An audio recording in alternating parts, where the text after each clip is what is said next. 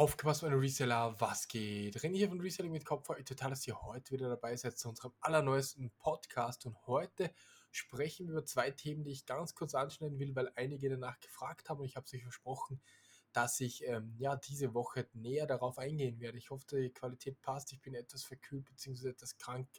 Ich hoffe, das wird in den nächsten Tagen nicht schlimmer. Wird mich äh, übelst belasten, das Ganze meiner Meinung nach. Aber natürlich soll es nicht um das gehen, wie es mir geht, sondern vielmehr darum, um, ja, um was bei euch geht, welche Fragen ihr gestellt habt. Und die Fragen, die ihr gestellt habt, sind beispielsweise die erste Frage, Herr René, ab wann sollte man denn einen Mitarbeiter einstellen? Und diese Frage ist genauso wie die zweite, die ich euch dann gleich noch sage, sehr individuell.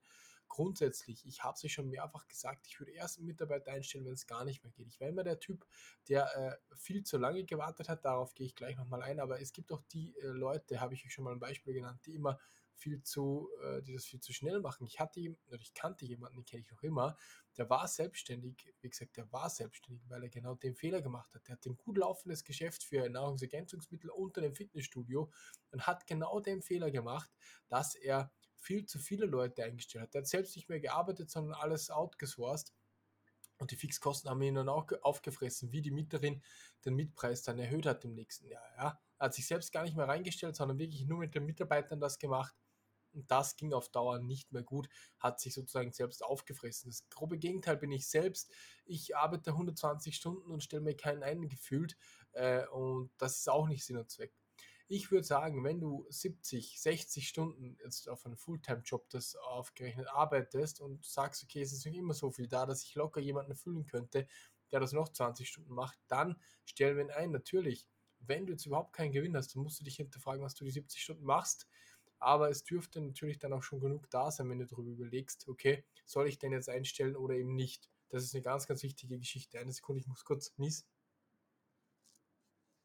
Genau, die nächste Frage, äh, beziehungsweise der nächste Punkt, auf den ich hier eingehen will mit den Mitarbeitern ist, ähm, es heißt ja nicht umsonst äh, hire when it hurts. Also es soll natürlich nicht so einfach sein, habe ich ja gerade eben äh, ausführlich erklärt, aber es soll auch nicht zu schwer sein. Das per perfekte Mittelmaß sollte gegeben sein. Der Mitarbeiter sollte dich natürlich weiter voranbringen, mehr Geld einbringen, wie er dich kostet, ansonsten ist es nicht gut. Es gibt dann auch verschiedene Mitarbeitertypen, A, B, C und D Mitarbeiter.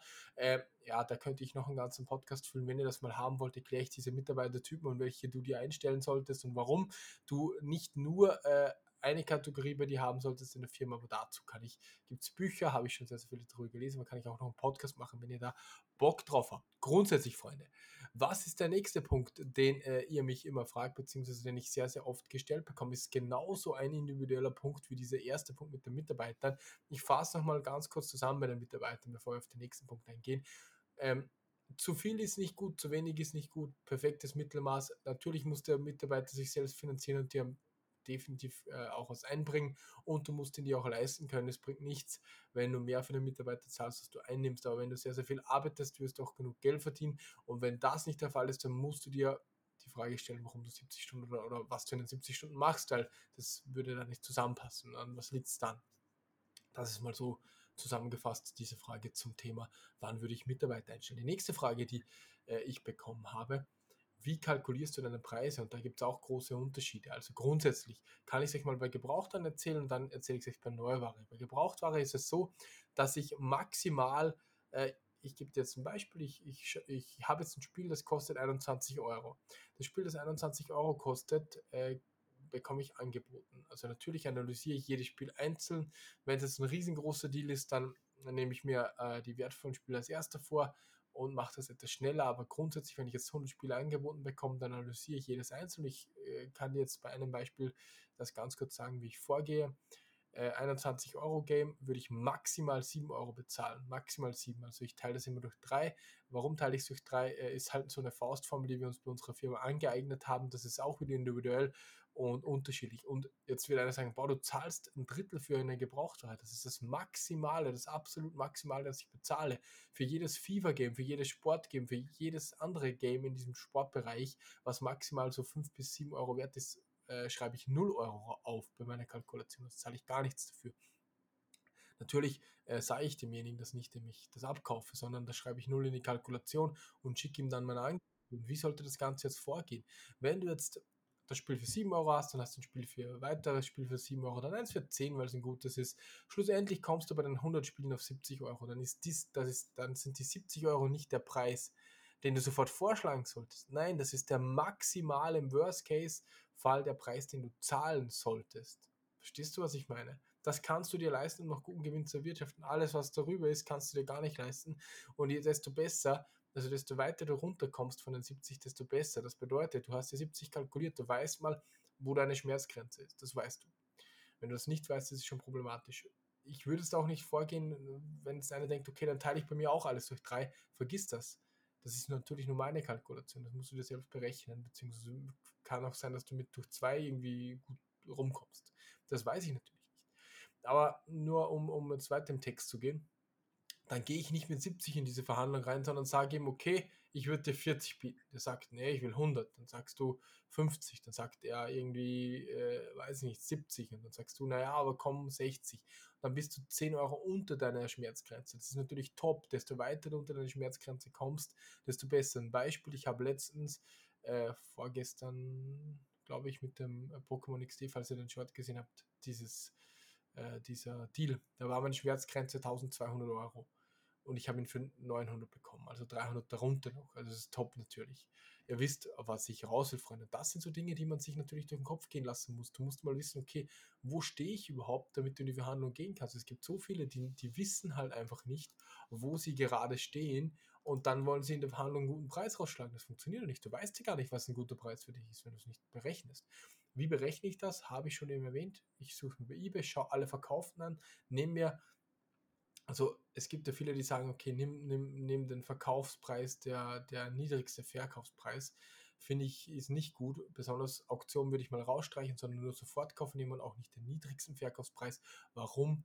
Weil manchmal ist ein Ausreißer dabei. Ich würde immer die letzten fünf Verkäufe nehmen, die, die niedrigsten letzten fünf und mir einen Durchschnittspreis berechnen. Das bedeutet, wenn jetzt einer 10, 11, 12, 13, 14, 15, hast du fünf Preise, der Durchschnitt von diesen ist 12,5, glaube ich zumindest, dann äh, kalkuliere ich dann von 12,5, das teile ich durch 3 und dann habe ich meinen, also es wäre dann ungefähr 4,20 Euro, sowas, habe ich dann meinen Einkaufspreis.